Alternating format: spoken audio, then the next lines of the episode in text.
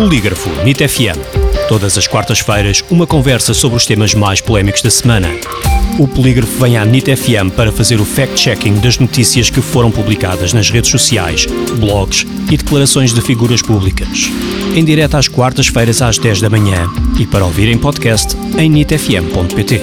Polígrafo NIT FM com Rui Barros e Gustavo Sampaio. Bem-vindos a mais uma edição do Polígrafo NIT FM. Como sempre, temos connosco o Gustavo Sampaio, diretor adjunto do Polígrafo, para fazer o fact-checking sobre temas e artigos partilhados nas redes sociais ou declarações de políticos e figuras públicas. Boa tarde, Gustavo. Olá.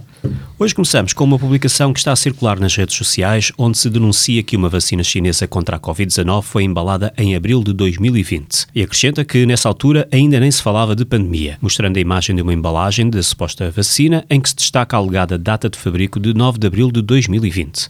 O polígrafo foi verificar a veracidade deste post e a que conclusão chegou, Gustavo? Esta publicação foi difícil de verificar porque a imagem é autêntica, portanto não há qualquer manipulação nem alteração na imagem. É de facto a imagem de uma vacina produzida pela Sinovac que está em testes ou em fase de